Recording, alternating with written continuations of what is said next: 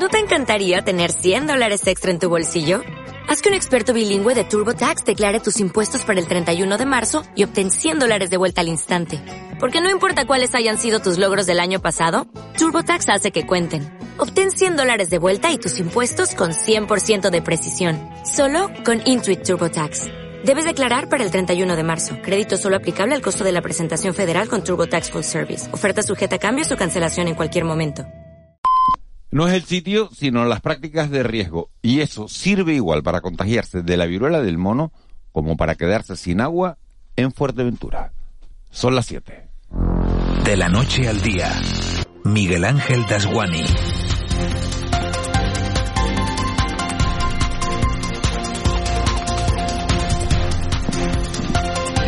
¿Qué tal? Buenos días. Hay dos sures turísticos de las islas en los que se ha instalado desde hace una semana una enorme preocupación, aunque por razones bien distintas. En el sur de Gran Canaria preocupa que los contagios de la viruela del mono surgidos del Maspalomas Pride se estén asociando a este punto concreto de la geografía isleña cuando la clave no está en el sitio, sino en las prácticas de riesgo. Y esas prácticas pueden darse tanto en una fiesta del orgullo como en un bosque o en un parque. La frase no es mía, sino del director de salud pública del gobierno de Canarias, José Juan Alemán. Y Alemán añade que como esas personas que están metidas en el brote tienen un perfil muy definido, será relativamente fácil, relativamente rápido poder frenar la cadena de transmisión. No descarta Alemán nuevos casos de aquí a principios del mes de junio porque el Maspalomas Pride se celebró entre el 5 y el 15 de mayo y el periodo de incubación de esta viruela es largo Hablamos de entre 5 y 21 días. Como el factor determinante del contagio además es siempre la conducta, insistimos que no la persona ni el sitio, parece injusto demonizar a nadie como están haciendo algunos periódicos del norte de Europa, principalmente los suecos. Ayer fue más Palomas, pasado mañana puede ser Galdar, que del 1 al 5 de junio celebra por primera vez su fiesta del orgullo, y a final de mes hay carnaval que tampoco es una misa. El otro sur, en el que están preocupados por razones muy distintas, en el sur de Fuerteventura, donde una avería ha dejado a mil vecinos sin aguas desde hace una semana. Siete días sin agua. Yo estuve 16 horas el otro día de 9 de la noche a 3 de la tarde y les garantizo que fue una pesadilla. En tres líneas les cuento todo lo que no pude hacer. No pude ducharme al llegar a casa de hacer deporte y gasté la garrafa que tenía echándomela por encima. No te puedes cepillar los dientes, no puedes hacerte un simple café y no puedes ir al baño porque no hay agua en la cisterna, porque ese agua que había sabes que la gastaste ayer. Al baño te aguantas y vas en el trabajo. De fregar la losa ni hablamos y de cocinar para comer mucho menos, porque hasta para hacerte un huevo duro hace falta un poco de agua hirviendo. Te resignas y comes fuera. Lo mío fueron 16 horas y aún no me he olvidado, en Fuerteventura llevan así siete días, mil vecinos de Costa Calma. Muchas de esas familias con hijos, muchas de ellas con personas mayores, todas ellas sucumbiendo a la impotencia. Impotencia que se acrecienta cuando oyes al empresario que gestiona el agua decir, como lo oí yo ayer en BTC, un programa de televisión canaria, que el problema podría resolverse en media hora, pero que el alcalde es el que no quiere. El ayuntamiento, si los llamas, te dicen que hables con la empresa. Y mil personas, entre tanto, ahogándose durante 168 horas en esa indiferencia. Como en el caso de Maspalomas, no es el sitio, es la voluntad. Y estamos mayorcitos ya para que jueguen con nosotros al sálvese quien pueda. De la noche al día, Miguel Ángel Dasguani. 7 y 3, vamos con los titulares que marcan la crónica de este miércoles 25 de mayo. Caja 7 te ofrece los titulares del día. Sanidad confirma en Canarias un segundo caso de la viruela del mono. Es el caso sospechoso de Tenerife comunicado el pasado viernes. Además ha notificado tres nuevos casos en estudio. De este modo, en las islas ahora mismo hay dos positivos cuatro casos probables y tres sospechosos de haber contraído este virus, todos ellos con una evolución favorable y en aislamiento domiciliario. En todo el estado se han detectado un total de 51 casos positivos de viruela no humana, de los que 20 están confirmados como la de los monos. Carolina Darias, ministra de Sanidad. El protocolo de detección que elaboró la ponencia de alerta junto con el CAE estableció aislamiento para las personas que hayan sido positivas. Por tanto, eso ya es una medida que está que hemos adoptado en nuestro protocolo. Junto recordarán también el no contacto contacto con las mascotas, eh, digamos, eh, minimizar o evitar contacto físico, es decir, lo que pretendemos es detección precoz y sobre todo parar el contagio que es muy importante. Este martes se reunía la Comisión de Salud Pública y hoy lo hará el Consejo Interterritorial de Salud que abordará la evolución de la viruela del mono en España. Y se confirma que Canarias estará exenta de la tasa verde, la tasa al queroseno, por lo menos en el transporte para los trayectos aéreos y marítimos interinsulares. Lo ha anunciado en el Pleno del Parlamento el presidente canario Ángel Víctor Torres. En la reunión de las regiones ultraperiféricas consiguieron esa exención para los trayectos con los territorios nacionales hasta el año 2030, pero faltaba lograrlo entre islas. Resta obtener esta misma exención para las conexiones con terceros países. Creo que estoy en disposición de anunciar que acogiéndonos a una directiva del año 2008 va a haber una exención para ese impuesto verde en el tráfico marítimo y aéreo entre islas. Por tanto, entrábamos con una situación peor, 23 y entre islas con una tasa, salíamos de la conferencia de presidentes hasta el año 2030 con el Estado y exención con respecto a los viajes entre las islas. Y nos queda lo más difícil, que es de un tercer país a Canarias o a cualquier lugar del mundo. Por su parte, el vicepresidente y consejero de Hacienda, Román Rodríguez, también en el Pleno, se ha comprometido a resolver el exceso de 4.000 millones de obras de carreteras que no se cubren con el actual convenio debido a una cláusula insólita que estableció el anterior Ejecutivo. Esto es una barbaridad, señoría, una auténtica barbaridad. Esto significa que los 4.000 millones adicionales que tiene el convenio de carretera los debiéramos financiar nosotros, pero vamos a tratar de resolver este otro desaguisado, porque no es el único. De manera que vamos a tratar de eliminar esta condición. Y el ministro de Asuntos Exteriores, Unión Europea y Cooperación, José Manuel Álvarez, viaja hoy a Canarias para celebrar el Día de África en Casa África. Antes de ese encuentro, el ministro también tiene previsto encontrarse en Tenerife con el presidente canario, Ángel Víctor Torres, con el que repasará temas de especial interés para las islas y tratará diversos aspectos de la proyección exterior de España a través de Canarias, especialmente como plataforma hacia África. También visitará el archipiélago este miércoles la ministra de Transportes, Raquel Sánchez, que inaugurará la ampliación del aeropuerto Tenerife Sur, unas obras en las que AENA ha invertido más de 44 millones para conectar las dos terminales con un nuevo edificio de enlace. En Lanzarote, una vez superadas las solicitudes de nulidad presentadas por la defensa del expresidente del Cabildo, Pedro Sangenes, ha comenzado el juicio por la incautación de la desaladora de Montaña Roja. Sanginés se sienta en el banquillo acusado por prevaricación administrativa y se enfrenta a una condena de 12 años de inhabilitación. Ha dicho el expresidente que la desaladora se incautó porque no era un domicilio particular y sí de dominio público. No era necesaria, a su juicio, autorización judicial previa para entrar en la medida en que no era un bien de dominio público. Este miércoles continúa el juicio con la declaración de los testigos. Y en clave nacional, desde Davos, en una de las grandes citas económicas del año, hemos escuchado al presidente del gobierno de España. Pedro Sánchez ha ofrecido nuestro país como centro para dar respuesta a la escasez de suministro de gas procedente de Rusia. También ha propuesto a España como destino de inversiones para la fabricación de microchips.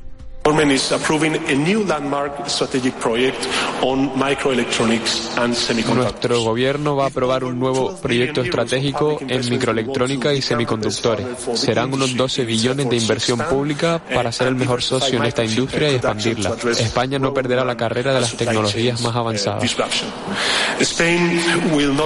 Terminamos con esa trágica noticia que conocíamos esta madrugada. Al menos 19 estudiantes y dos adultos han muerto en un tiroteo en una escuela de Texas, en Estados Unidos. En la matanza también murió un profesor y el atacante, quien fue abatido por la policía.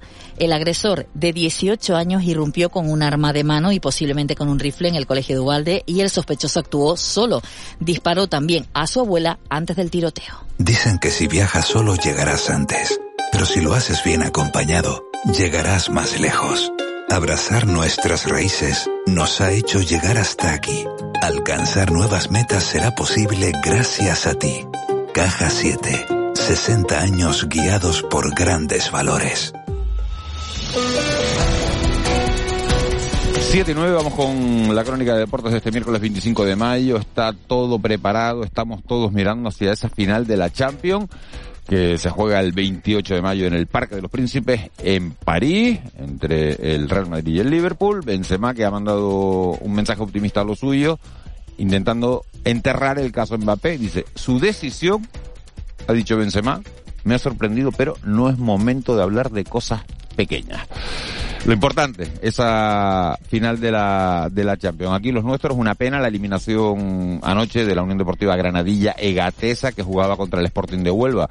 Las semifinales de la Copa del Rey merecieron ganar las tinerfeñas. Al final, un error en una marca supuso que pasaran la, las onubenses a la, a la gran final. El gol se lo metieron a las tinerfeñas en el minuto 74 de partido. Tenerife y Las Palmas preparando los encuentros de la última jornada de liga en segunda. Las Palmas se juega, ya lo saben, el poderse clasificar para los playoffs de ascenso. Simón Abreu, muy buenos días. Hola, buenos días, Miguel Ángel. Sorpresa en la Copa de la Reina con la eliminación de la Unión Deportiva Granadilla Tenerife en semifinales tras perder 0-1 ante el Sporting de Huelva en un partido en el que las de Francis Díaz merecieron más, pero un error defensivo condenó al conjunto blanquiazul con el gol de la Gran Canaria Patricia Ojeda a favor del conjunto onubense.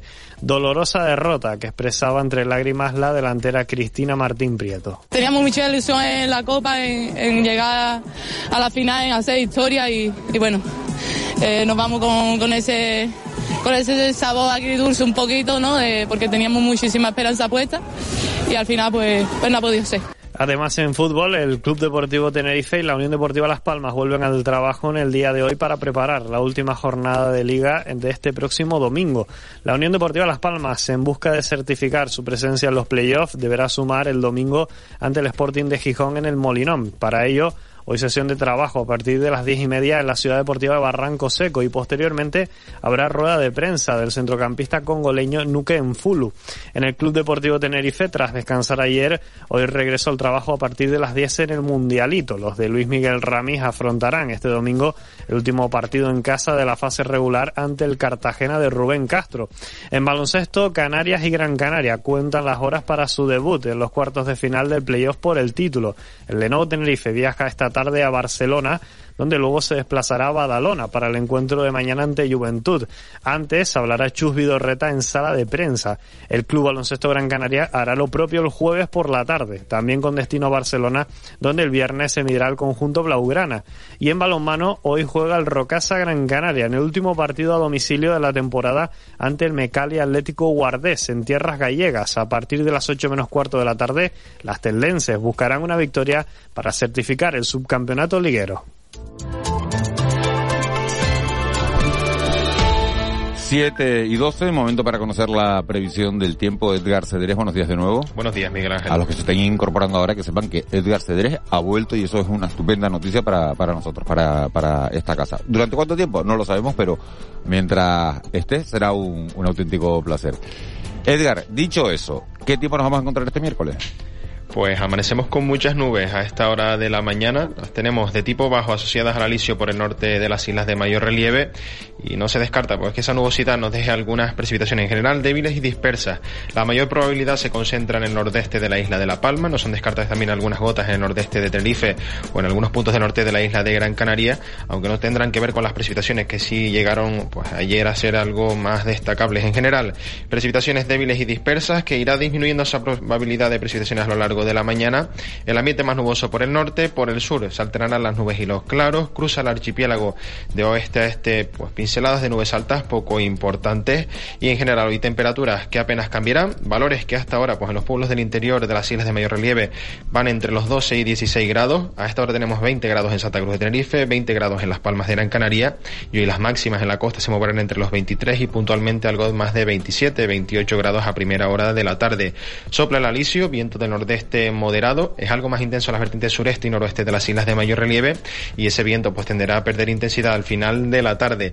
En el mar, situación en general tranquila, sobre todo por las costas del suroeste de las islas de mayor relieve. Predomina la marejada con áreas de fuerte marejada en los canales entre islas y las olas más grandes llegan a las costas del norte y se mueven entre el metro y el metro y medio de altura. Yo por todo el tiempo que acabas de contar, Edgar, eh, lo firmaba ya para, para, por lo menos para los próximos 15 días. ¿No? Porque hace fresquito, no hace mucho calor, estamos en, ¿no? Sí, además para aquellos que quieran disfrutar del sol, pues pueden disfrutarlo por el sur, por en zonas costeras del norte en las horas centrales del día y el ambiente más nuboso y fresco, pues a primeras y últimas horas. Sí es verdad que de cara a mañana, pues esperamos un cambio en las condiciones, perderá intensidad del viento alisio y veremos más nubes, sobre todo en horas centrales del día, tanto por el norte como por el sur de las islas, sobre todo de las de mayor relieve en horas centrales. Pues mira, yo voy leyendo y me dicen en Arusca, eh, en Arusca en Aruca con chispi y chispi. Es que he mezclado el chispi, la S del chispi con, la de la Arusca. No, no. En Aruca, eh, es que yo digo chipi chipi. Y me ha puesto chispi chispi. Pero bueno, chispi chispi. Sí, bueno, yo eh, creo que según, según la isla se dice de, de, una forma o de otra. ¿Tú cómo dices? Chipi chipi. Chipi chipi, pues eso, yo también, como en, como, como en La Palma. En La Palma dirán chipi chipi, porque si en La Palma dicen chispi chispi, eh, pues, pues mal. eh, siete grados en, en Galdar también y, y en el cercado, en La Gomera, 11. O sea que, bueno, tenemos tiempito fresco esta mañana. Edgar Cedrés, muchísimas gracias. ¿Te vemos en la tele a qué hora? ¿Eso lo mantienen igual? Sí, sí, sobre las 8. ¿Con o sin tupe? Porque esta es la pregunta y esto se va a convertir en un clásico para estar pues preparado. Pues mira, eh, nos hemos cortado un poquito el pelo, pero sí hay tupe. Bueno, hay tupe. Bueno, pues desvelaremos el misterio. Veremos a Edgar Cedres a, la, a, esa hora. Me dijiste que no... 8 menos 5, 8 menos 10. 8 menos 5, 8 menos 10. Perfecto. Edgar, gracias. Un saludo, buen día. Un saludo, buen día. 7 y cuarto. El Contrapunto. Ángeles Arencibia y Juan Manuel Betencur.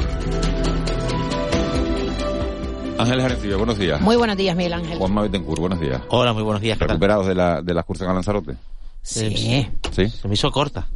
Esta mañana me desperté y dije, vamos a... No, ya se había acabado. hay que hacer esto, hay que, hay, que salir, no porque sea el, no el, día de, de, Canarias, porque todo esto tiene un motivo, que es que eh, queremos unir Canarias, salir nosotros a la calle con motivo del día de, Canarias. Están saliendo todos los programas de, de esta casa, los compañeros del Uno más Uno han estado en La Palma, eh, y todos los programas van a ir eh, moviéndose por, por las distintas islas.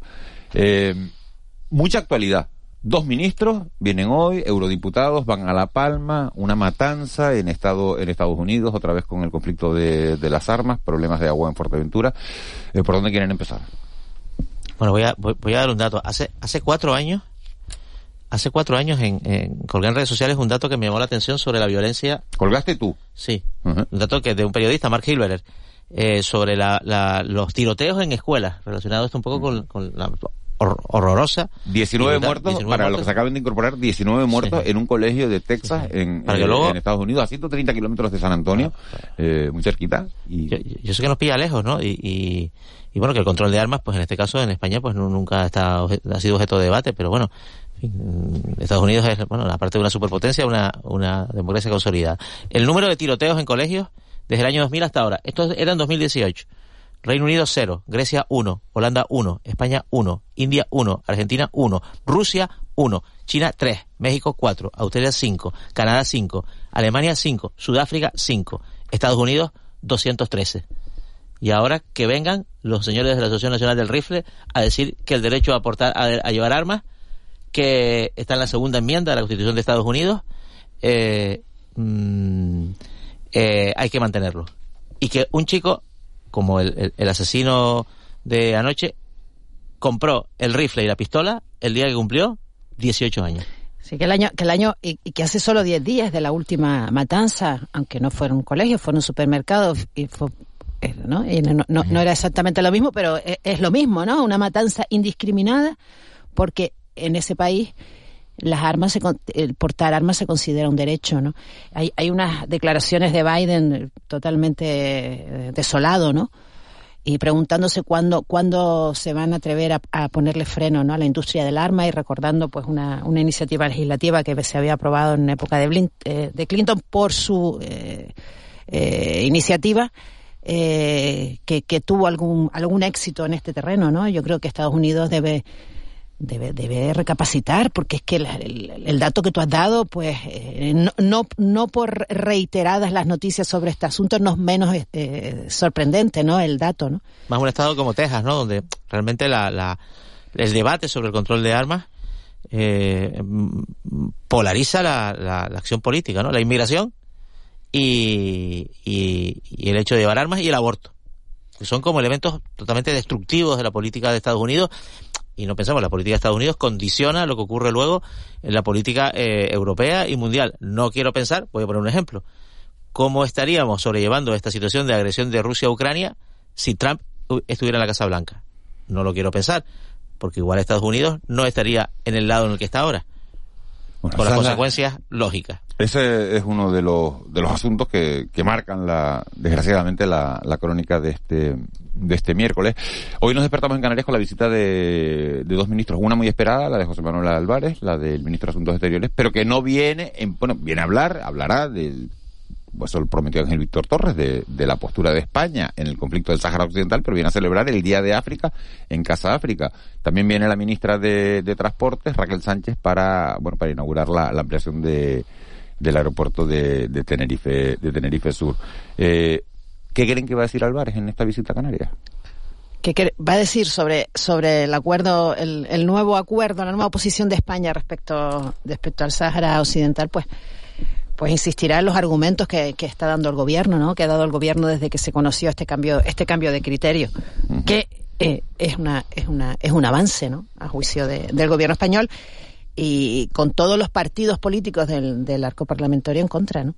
Que hay una iniciativa del, del, del diputado de Nueva Canarias, eh, Pedro Quevedo, que, que reclamando, ¿no? Que, que España vuelva a la, a la posición clásica y que todos los partidos políticos o la mayoría de los partidos políticos han, han avanzado que, que lo apoyarán. Muy rápido sobre la visita de Raquel Sánchez, lo que Álvarez, lo que ha dicho Ángeles, es no solo ya la inauguración de la ampliación de la terminal, sino probablemente el anuncio y la confirmación del acuerdo. En el convenio de carretera. No, del acuerdo para que la futura terminal 2 del aeropuerto de Tenerife Sur sea la que pide la sociedad de Tenerife. Que es algo mejor de lo que AENA ha estado planteando hasta ahora. 7 y, y 20. Nos vamos a ir eh, en estos momentos, a esta hora de la mañana, hasta el sur de Fuerteventura porque hay mucha gente que lo está pasando mal desde hace una semana. Son mil vecinos de Costa Calma, en Pájara, que llevan una semana, una semana completa sin agua. Eh, yo les contaba eh, al inicio de, de, este programa que estuve el otro día por obras en, en el edificio en el que en, en el que vivo, 16 horas sin agua. Y se pasa tan mal porque necesitas el agua para todo, para hacerte un café, eh, para tirar de la cisterna, para cualquier cosa. Claro, eso 16 horas. Imagínense una semana completa que son 168 horas. Hay un enfrentamiento entre la empresa que gestiona el agua, que es Fuercan, y el, y el ayuntamiento de, de, de, Pájara, pero mucho mejor a que se los cuente yo, que se lo cuenten los protagonistas. Y tenemos con, comunicación con Gregorio Pérez, que es el CEO de Fuercan. Señor Pérez, muy buenos días. Hola, muy buenos días. Eh, ¿Qué está pasando para que mil vecinos en el siglo XXI de Pájara, de, de Costa Calma, estén sin agua? La verdad que es absolutamente increíble, ¿no? Yo desde de, de, de, la empresa pedir en, en, primer lugar disculpas a todos los usuarios por, por las uh, malestar que estamos causando. Este encontronazo que hay entre el ayuntamiento y, nuestra empresa que data del año 2015 que estamos intentando entregar la urbanización y que finalmente en noviembre del año pasado ya con sentencia firme el juzgado nos ha dado la razón y desde esa fecha toda la urbanización sufrimos un abandono total, no solo el agua sino los jardines, el alumbrado, la limpieza de las calles, en fin, no, y además no solo es Cañada del Río, esta misma proceder ocurre en la Lajita, que no tienen agua desde hace eh, años con interrupciones continuas, y la pared también, ¿no? De luego es absolutamente inexplicable en, los tiempos que estamos viviendo. Claro, es inexplicable y usted fíjese, usted es el que tiene eh, la llave del grifo, por así decirlo, ¿no? Es decir, usted quien, quien reparte el agua. Si es inexplicable para usted que tiene la llave del grifo, imagínese para el que lo abre y no le cae una sola gota. ¿Qué arreglo tiene esto, señor Pérez?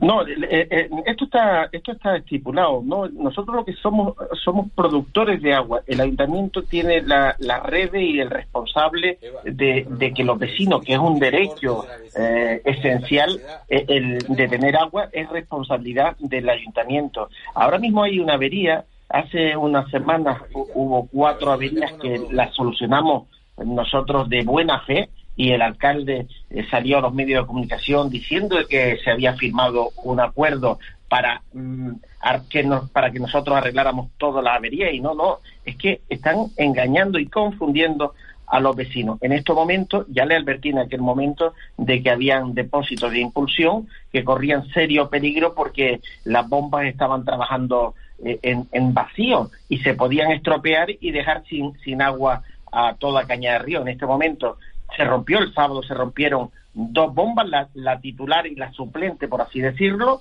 y, dejaron sin agua a toda un, una amplia zona de Caña de Río de que, abarca a mil a mil vecinos, ¿no?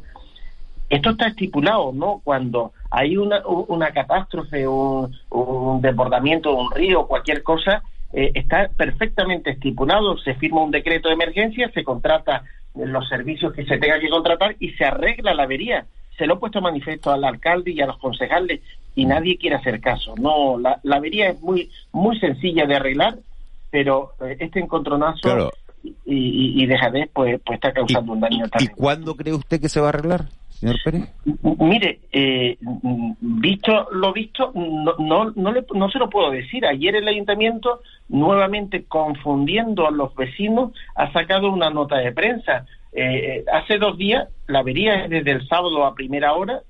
eh, han venido, hace dos días, han venido nada menos que cinco técnicos del ayuntamiento a inspeccionarla y, todavía no dan, con, no dan con la solución. Me la están preguntando.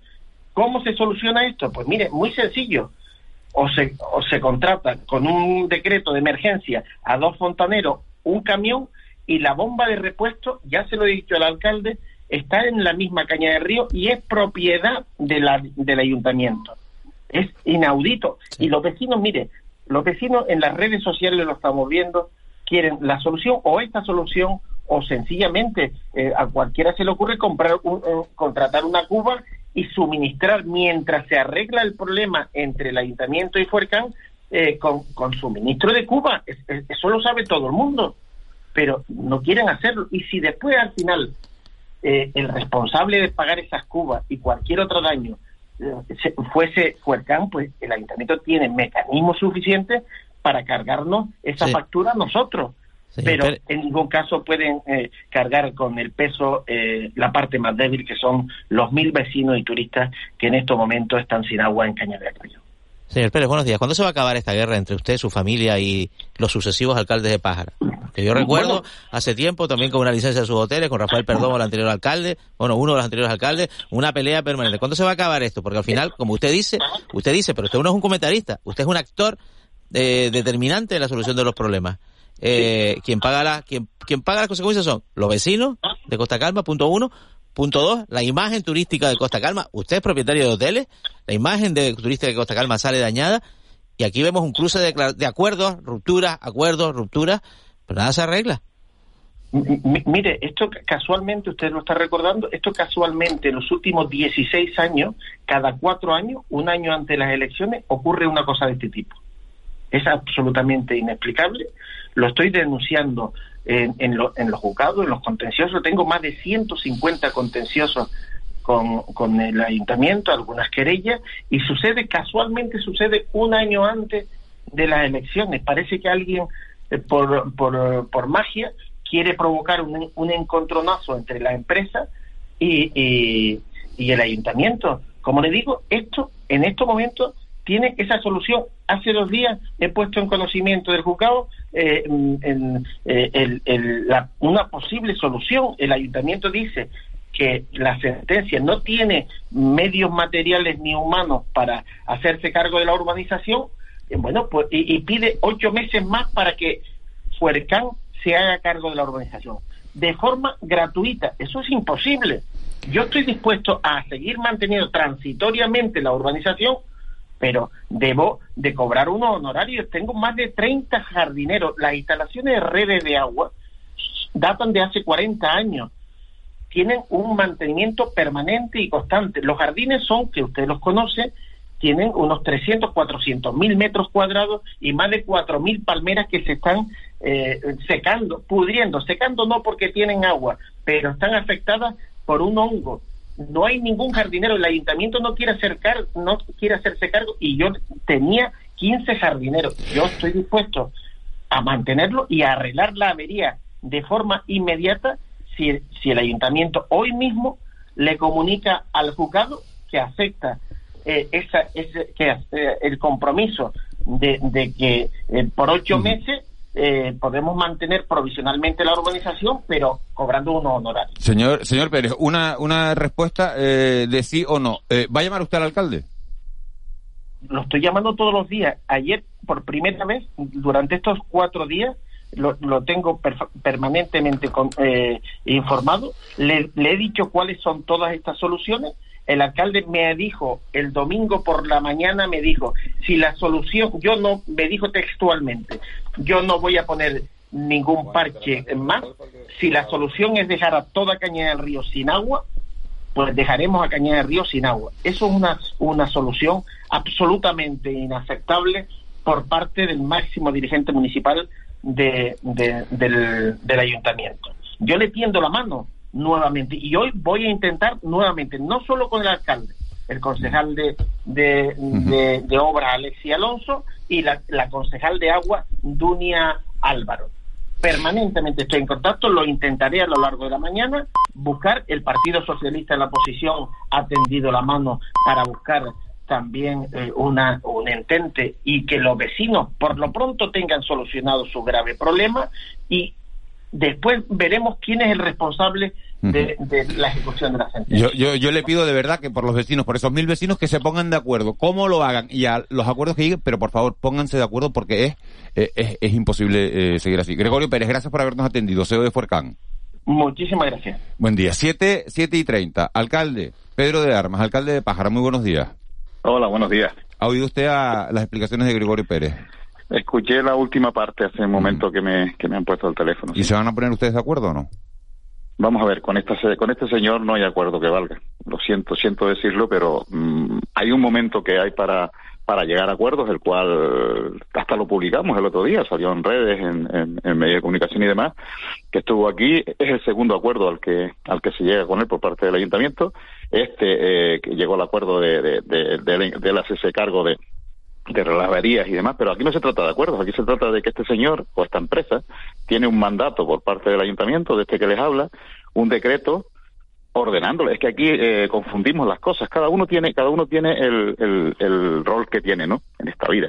Y yo se lo he trasladado a don Gregorio. Eh, no puede ser que esté utilizando a los vecinos de Costa Calma para hacer presión o como moneda de chantaje al ayuntamiento. Y es a lo que está acostumbrado este señor. Siento decirlo, pero es la realidad. Yo de verdad eh, estaba, he estado viendo eh, la- la- el devenir de las cosas. Esto no es de ayer ni de ni de la semana pasada. Esto viene de muchísimo tiempo. Estaba hablando de que tiene ciento, presume de que tiene 150 eh, contenciosos o casos abiertos con el ayuntamiento. Dígame usted qué empresario de qué lugar o de España, yo creo que del mundo, tenga ese número de, de, de denuncia de lo que sea con una institución y encima con la institución de su municipio, siendo uno de los empresarios turísticos más importantes de Pájara, aunque es un- uno de los pequeños, pero en Pájara tiene muchísimas camas, tiene muchísima gente trabajando y por lo tanto hay que respetar. Pero hay que respetar a quien respeta.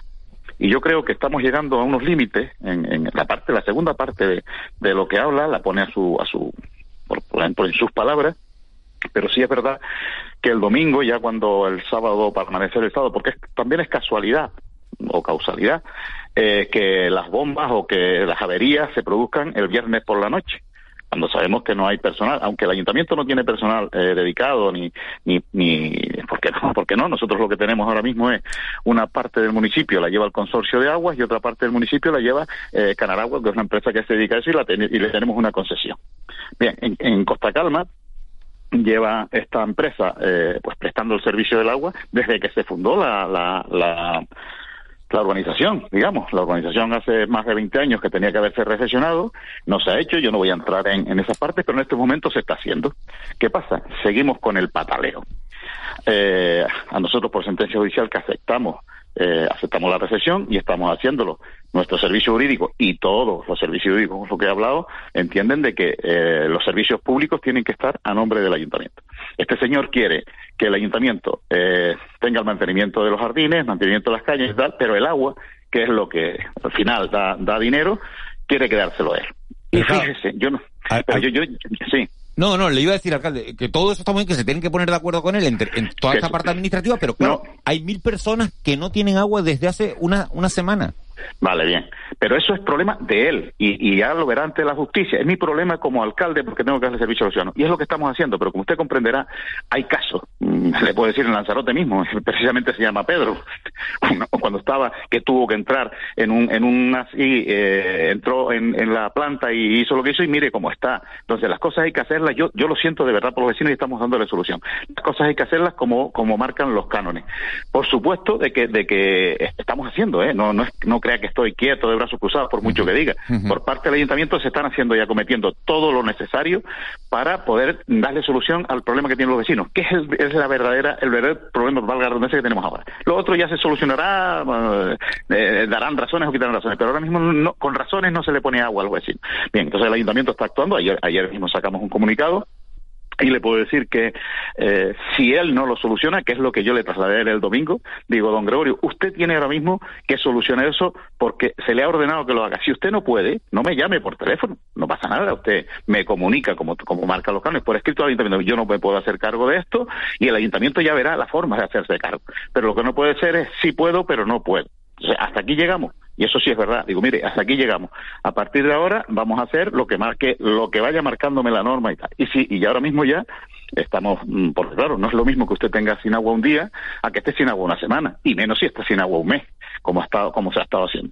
Ahora mismo eh, estamos ya trabajando con los servicios jurídicos para si hay que declarar la emergencia hídrica que se declare, se va a trasladar al Consejo Insular de Agua se ha trasladado al juzgado. Ayer se le hizo otro requerimiento a él, vamos, ya sumarísimo, diciendo, dándole nada para que lo arregle y si no lo arreglamos nosotros. Pero como usted comprenderá, no es lo mismo. Y lo siento de verdad por los vecinos, y usted tiene que entenderme, ¿no? No es lo mismo que se quede usted sin, agua un día, que, que, que eso le puede pasar a cualquier empresa, a que usted esté sin agua una semana y luego tenga la desfachatez, porque para mí, yo estoy a lo mejor hablando más de la cuenta, pero ya es que también, también tengo corazón. ¿eh? y también mm, soy persona. No tengo la desfachatez de ir a un medio de comunicación y decir que eso lo arreglo media hora. ¿Y por qué no lo arregla? ¿Por qué no lo arregla? El, el ayuntamiento le ha dicho, no hay ningún problema de dinero, lo que cueste, siempre y cuando sea legal y, y a No, nosotros él, no, él no dice que lo arregla en media hora, él dice el ayuntamiento lo arregla en media hora, que es distinto, alcalde. Sí, pero a ver si el ayuntamiento, ¿cómo me voy a meter yo en su casa a arreglar lo suyo? Mientras no sea mío, no lo puedo arreglar, salvo que, que tenga esa orden judicial, que es la que estamos esperando, pero si en la orden judicial existe la otra parte, que es declarar la emergencia y actuar. Y eso es a lo que hemos llegado. Él ha llegado a unos límites ahora en la que ya sí se puede declarar la emergencia, que es lo que yo le trasladaba a él. Y es lo que él ha magnificado y tal. Le he trasladado. Hay, hay unos momentos y unos momentos. Parches, mm, se llegó hasta aquí. Sentarnos a hablar, por supuesto que seguiremos hablando, pero seguiremos hablando sin parar el tema, porque estamos viendo que se arregló la cosa una semana y la semana siguiente estaban con el mismo problema, ¿sí? Alcalde, buenos días. Eh, usted eh, ha enumerado una serie de iniciativas que tiene en marcha su ayuntamiento para solucionar esto. Y yo le pregunto eh, por eh, horas, días, ¿cuándo No, estos trámites pueden dar eh, con la solución y, que, que requieren los vecinos? Yo no tengo una bola de cristal y tampoco sé lo que lo que puede pasar o lo que puede hacer esta empresa porque cuando arreglas una cosa igual se te rompe otra mientras esté en manos de, ¿no? Eh, son ca- casualidades, pero suele pasar.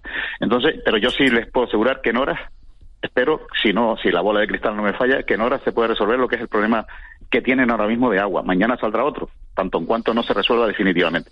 Pero este alcalde no va a descansar, ni este grupo de gobierno, hasta que no se resuelva definitivamente. Póngase quien se ponga.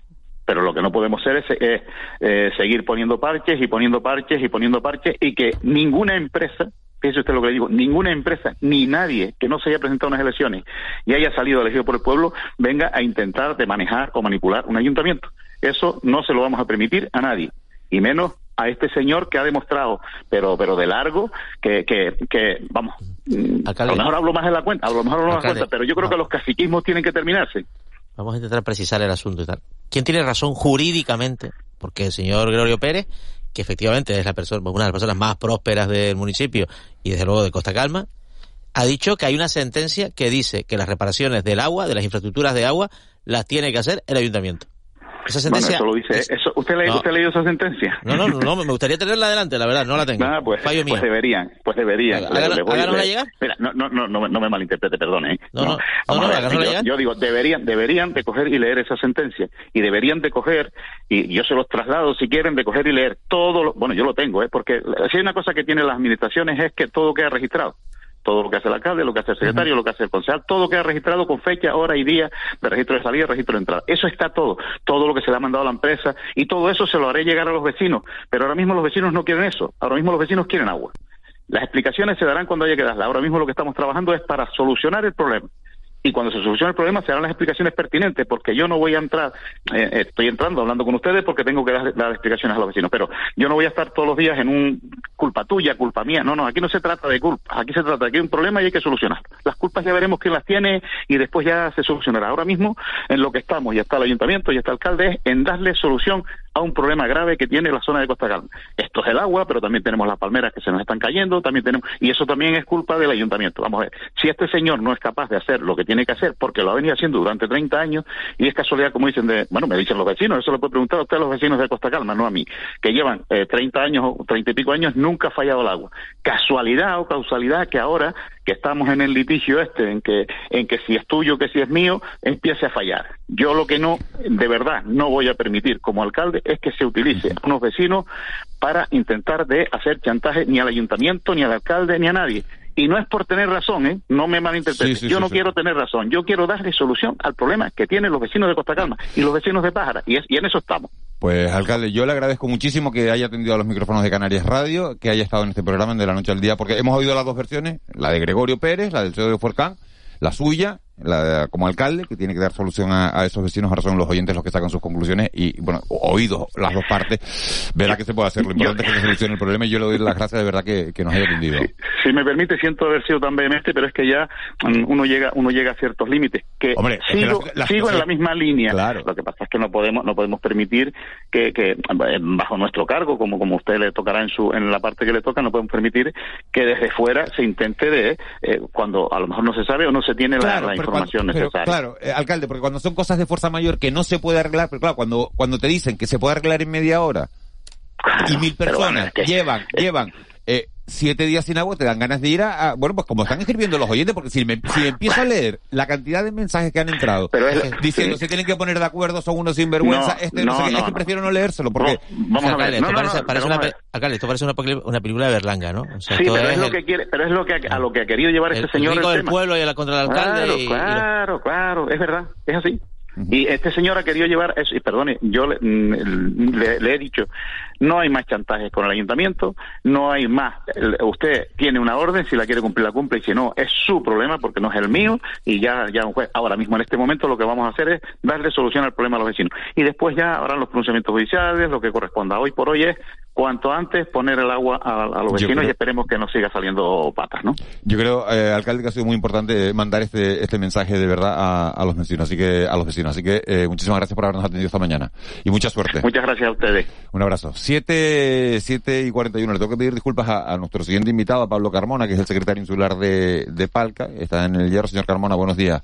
Hola, buenos días. Lo que pasa es que es tan surrealista lo que está ocurriendo en Fuerteventura, de verdad, con, con, con esta situación de, del agua, de- del agua por la rotura de dos bombas que deja sin, sin agua a mil personas. En fin, que, que nos hemos alargado más de, más de lo previsto. Señor Carmona, hablamos también de problemas de agua, en este caso en la isla de, del Hierro. El Consejo Insular de Aguas de- del Hierro declaraba ayer la, la emergencia hídrica en, en la isla, eh, por, por la falta de, de agua, por el notable descenso de las precipitaciones en, en los últimos años. Una situación continuada de estrés hídrico de, del suelo, por descenso grave de, bueno, pues por, de los caudales disponibles y esa clara deficiencia de humedad para el desarrollo vegetativo de las plantas y de los cultivos. Usted es el secretario insular de Palca. ¿Qué consecuencias tiene para ustedes esta declaración de emergencia hídrica en la isla del Hierro? Bueno, eh, vamos a ver. Eh, ya estaba viendo eh, por pájara el problema que tienen por el abastecimiento urbano y nosotros por el abastecimiento Agrícola. eh, agrícola, ¿no?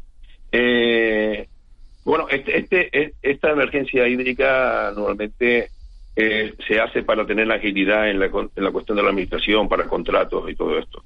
Eh, nosotros estamos pasando eh, a raíz de, del arreglo de la balsa, de que se le está cambiando la, la lámina de impermeabilización de la, de la balsa, que es la que nos daba a nosotros este colchón para eh, eh, pasar el verano, eh, eh, porque en el verano siempre el- la demanda de, de agua es superior a, a la que tenemos de, eh, la que podemos producir en, en, el Valle de Frontera, ¿no?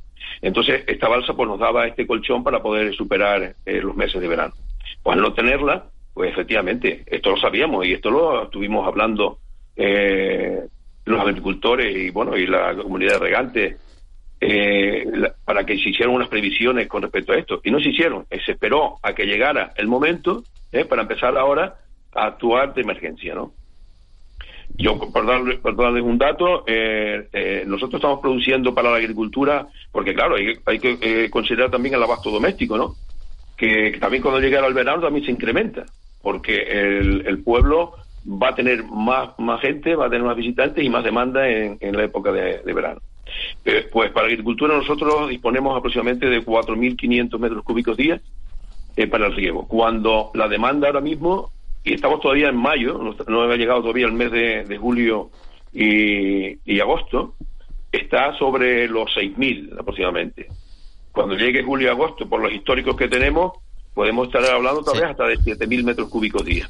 Señor Pues Carmona. claro, hay un déficit, un déficit bastante, bastante importante, ¿no? Señor Carmona, ¿qué, qué, qué actuaciones habría que realizar para que este problema, que se va a repetir? Bien, eh, claro, porque este- esto es un problema estructural, no es un tema de que falte agua esta semana, como en No, Costa no, no. Calma, que están rotas las tuberías. Aquí lo que hay es que no hay agua.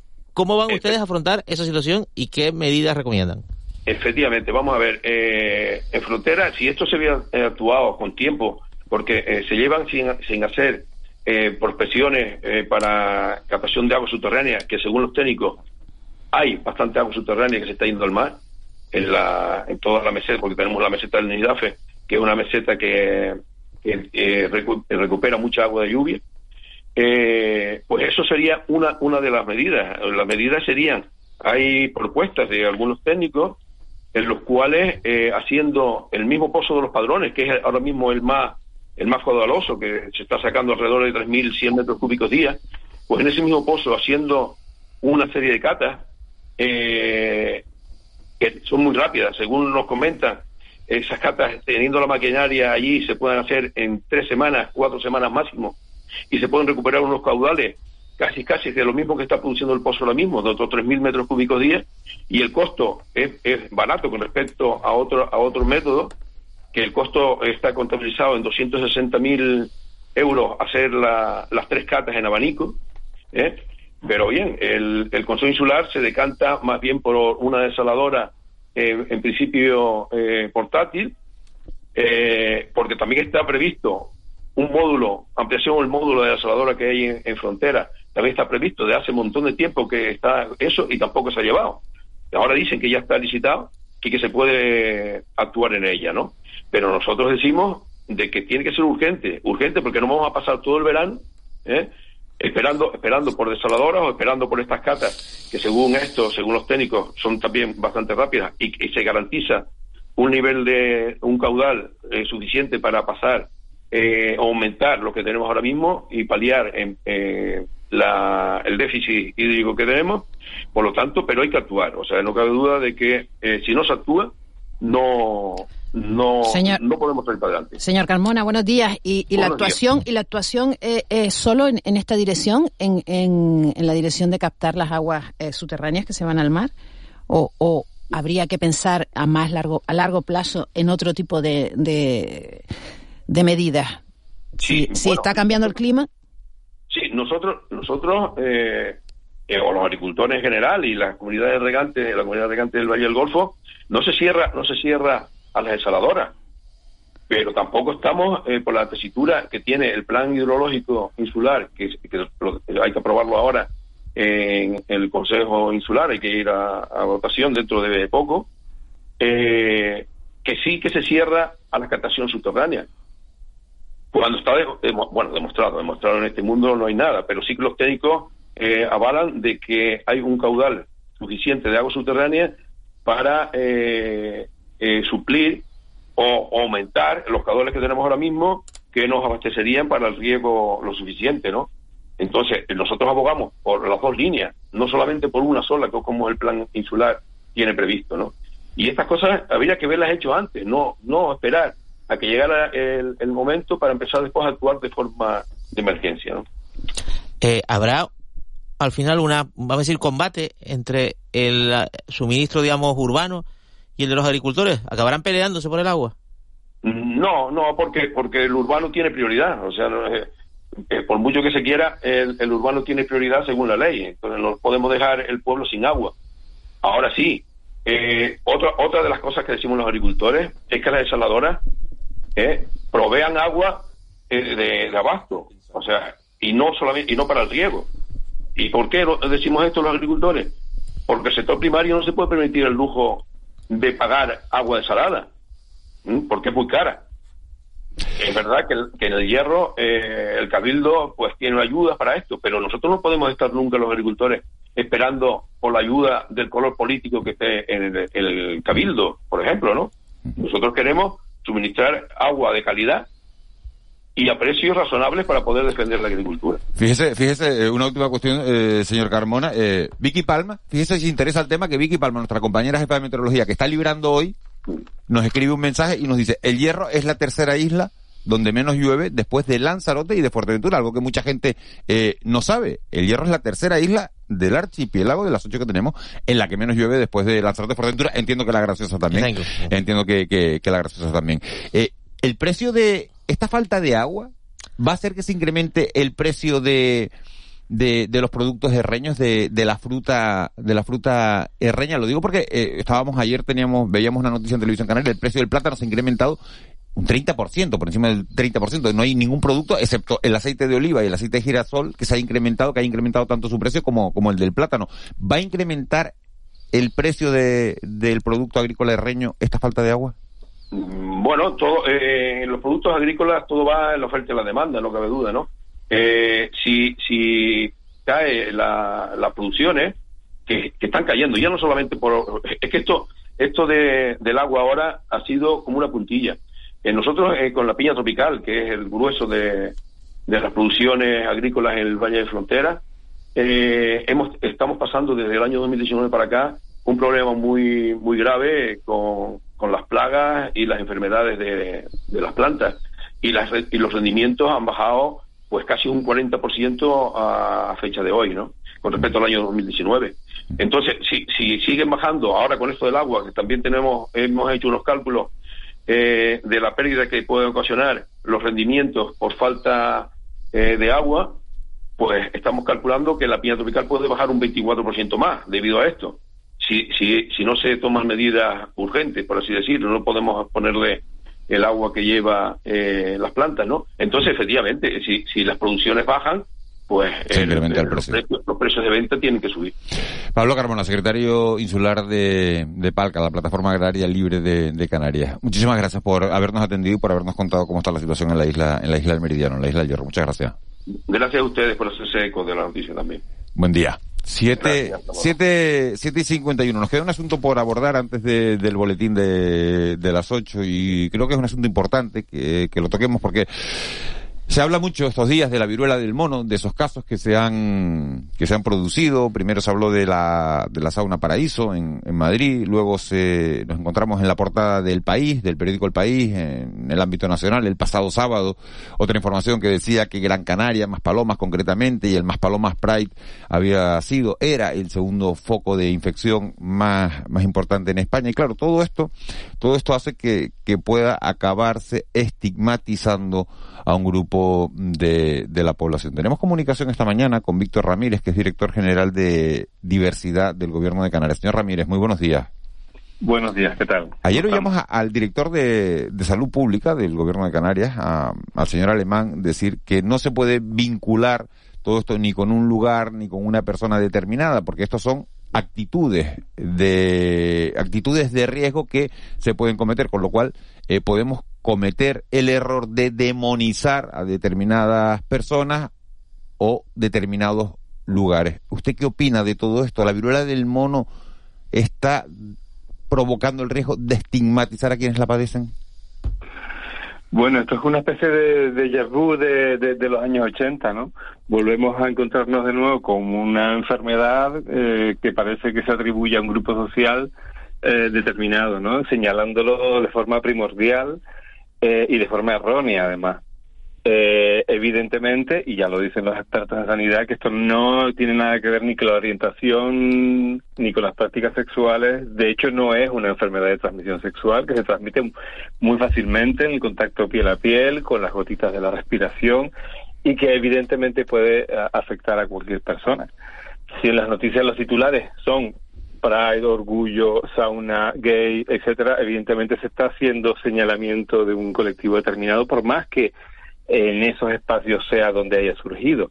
Pero si no se cuenta todo, es decir, que eso no es mm, eso no es una enfermedad que afecte exclusivamente a las personas LGTB o a los hombres gays, sino que puede afectar a cualquier persona, entonces estamos dando una información sesgada y, y, no, e incompleta, lo cual no es una información veraz y, real. ¿En qué nos hemos equivocado los periodistas, eh, señor Ramírez? Si nos hemos equivocado en algo. A ver, mm, yo creo que al principio se dieron algunos titulares inadecuados y me he dado cuenta de que con los días esto se ha aplacado, por lo menos en algunos, en algunos diarios. Eh, yo creo que mm, señalar directamente una enfermedad con un grupo social es erróneo cuando eso no es real, ¿no? Y eh, yo creo que es una, una información cierta. Eh, por tanto, y, y, hay que dar, como decía antes, toda la información, es decir, hay que alertar a toda la población de que esa enfermedad está está rondando por aquí y que hay que y que todo el mundo tiene que estar prevenido y que, y que todo el mundo tiene que mantener las precauciones en su caso no por tanto mm, yo creo que la equivocación está en esos titulares que en un principio salieron y que fueron muy llamativos y muy y, no solamente titulares de prensa también declaraciones de, del ámbito político no como en el caso de Madrid eh, e incluso en, lo, en, Reino Unido, ¿no? Haciendo un llamamiento específicamente a la comunidad gay. Mm, es que, es que no, es que mm, afecta, puede afectar a cualquier persona. Y yo creo que ahí está el error, ¿no? En el señalamiento y, y dar eh, la apariencia de que solamente a la comunidad LGTB o solamente a los hombres gay mm, o bisexuales puede afectar. Eh, buenos días, señor Ramírez. Eh, dice, acaba de decir, esto es como un déjà vu de los años 80. Pero la sociedad eh, del siglo XXI no es la misma, ¿no? No es la misma, ni el colectivo es el mismo, ¿no? Hay una serie de, de, de, novedades, de cambios sociales que, que, hacen diferente, ¿no? La afrontación de esta crisis que tampoco es, no es comparable tampoco, ¿no? Esta, esta, situación eh, eh, a, la que se vivió en los 80, ¿no? No, no, evidentemente, afortunadamente en absoluto, ¿no? Y precisamente por eso, porque sabemos y hemos experimentado lo que pasó en aquel momento y hemos aprendido, pues primero hemos lanzado, se ha lanzado desde la comunidad ese mensaje de que, ojo, no hay que eh, emitir ese, ese tipo de, eh, de titulares eh, y hay que advertir a toda, la, a toda la población y creo que también se ha matizado, yo te vuelvo a decir, creo, me da la impresión en los últimos en las últimas noticias el asunto y se, y se ha tomado eh, ya con un poco más de precaución y, y con menos señalamiento. Eh, ¿Hay preocupación? ¿Hay preocupación en el, en el seno del colectivo? Yo, vamos a ver, eh, aquí creo que se han dado dos o tres casos, ¿no? Y había 80.000 personas en, en el en el, en el Pride o algo así, ¿no? ¿80.000? Mm, no, sé, o algo así, creo que... que como poco como pocos, exactamente. Yo no sé exactamente cuántos fueron, pero es decir, tampoco se puede decir que haya una pandemia de este, de este, de este asunto. Y la preocupación está en, en que se quede en la sociedad esa percepción. Primero, porque se estigmatiza un colectivo y segundo, porque la sociedad se desentiende de una situación que les puede afectar también, ¿no? Yo creo que ahí está, ahí, está la cuestión. Señor Ramírez, hay cosas que tenemos claras. Eh, el, la viruela del mono es una enfermedad, una patología digamos, asociada a la, a la orientación sexual? Por supuesto que no. ¿Es una enfermedad de transmisión sexual? Por supuesto que no. ¿Dónde está la frontera entre informar, dar hechos, es decir, el brote en la sauna en Madrid es un hecho, se produjo, y la estigmatización? ¿Dónde lo pondría usted? Porque me parece una cuestión, por supuesto, interesante, que, que, que, tiene debate y delicada también. Claro, em, yo creo yo creo que no, que no hay que ocultar datos, eh, sino hay que ponerlos todos sobre la mesa. Es decir, no hay que ocultar que se han dado casos pues, en el Pride o en una sauna, pero sí hay que decir que no solamente afecta a las personas que acudan a esos, espacios, que puede afectar a la sociedad y que es una eh, la que la transmisión, lo decía antes, muy sencilla de cualquier persona a cualquier persona. Eh, si solamente nos limitamos a hablar ya, ya de mm, espacios locales y personas LGTB, y no se da- habla de que cualquier persona puede estar en riesgo ante el contacto con una persona que tenga esa, ese virus, que tenga la viruela del mono, pues entonces no, no estamos dando la información completa. Por tanto, se puede dar, decir la realidad, pero decirla toda. Eh, dónde se surge, pero también que eso puede afectar a cualquier persona con independencia de su orientación, de su identidad, etcétera, ¿no? Eh, eh, hay que dar, por tanto, la información completa, no solamente una parte. Señor Ramírez, estamos a punto de llegar al boletín de las nueve. Una última cuestión sobre, sobre este asunto. Ahora se celebra del 1 al 5 de junio en Galdar por primera vez el Galdar Pride. ¿Hay que dar algún consejo a, a- a las personas que, que vayan a participar? Yo creo que, que lo pasen bien, que se diviertan. Que se la, direc- la dirección general va a estar ahí poniendo con una, una exposición sobre sobre eh, memoria histórica y que yo no creo que haya que tener ninguna precaución más que ni más ni menos que el resto de la sociedad. Que divertirse y pasarlo bien. Fundamentalmente. Y celebrar sobre todo los, los, los, ah, los avances que hemos conseguido en los últimos años, que para eso están también los orgullos, fundamentalmente. Víctor Ramírez, director general de diversidad del Gobierno de Canarias. Muchísimas gracias por, por habernos atendido esta mañana y por haber tocado este asunto que ya ojalá pase cuanto antes a, a la historia. Víctor Ramírez, muchas gracias. A ustedes, un abrazo. Un abrazo, buen día. 7 y 59 minutos de, de la mañana. Nos vamos al boletín de las 8. Recuerden que tienen un teléfono para ponerse en contacto con nosotros. 616-486-754. 616-486-754. A la vuelta del boletín informativo vamos a hablar de cuánto reciclamos los canarios.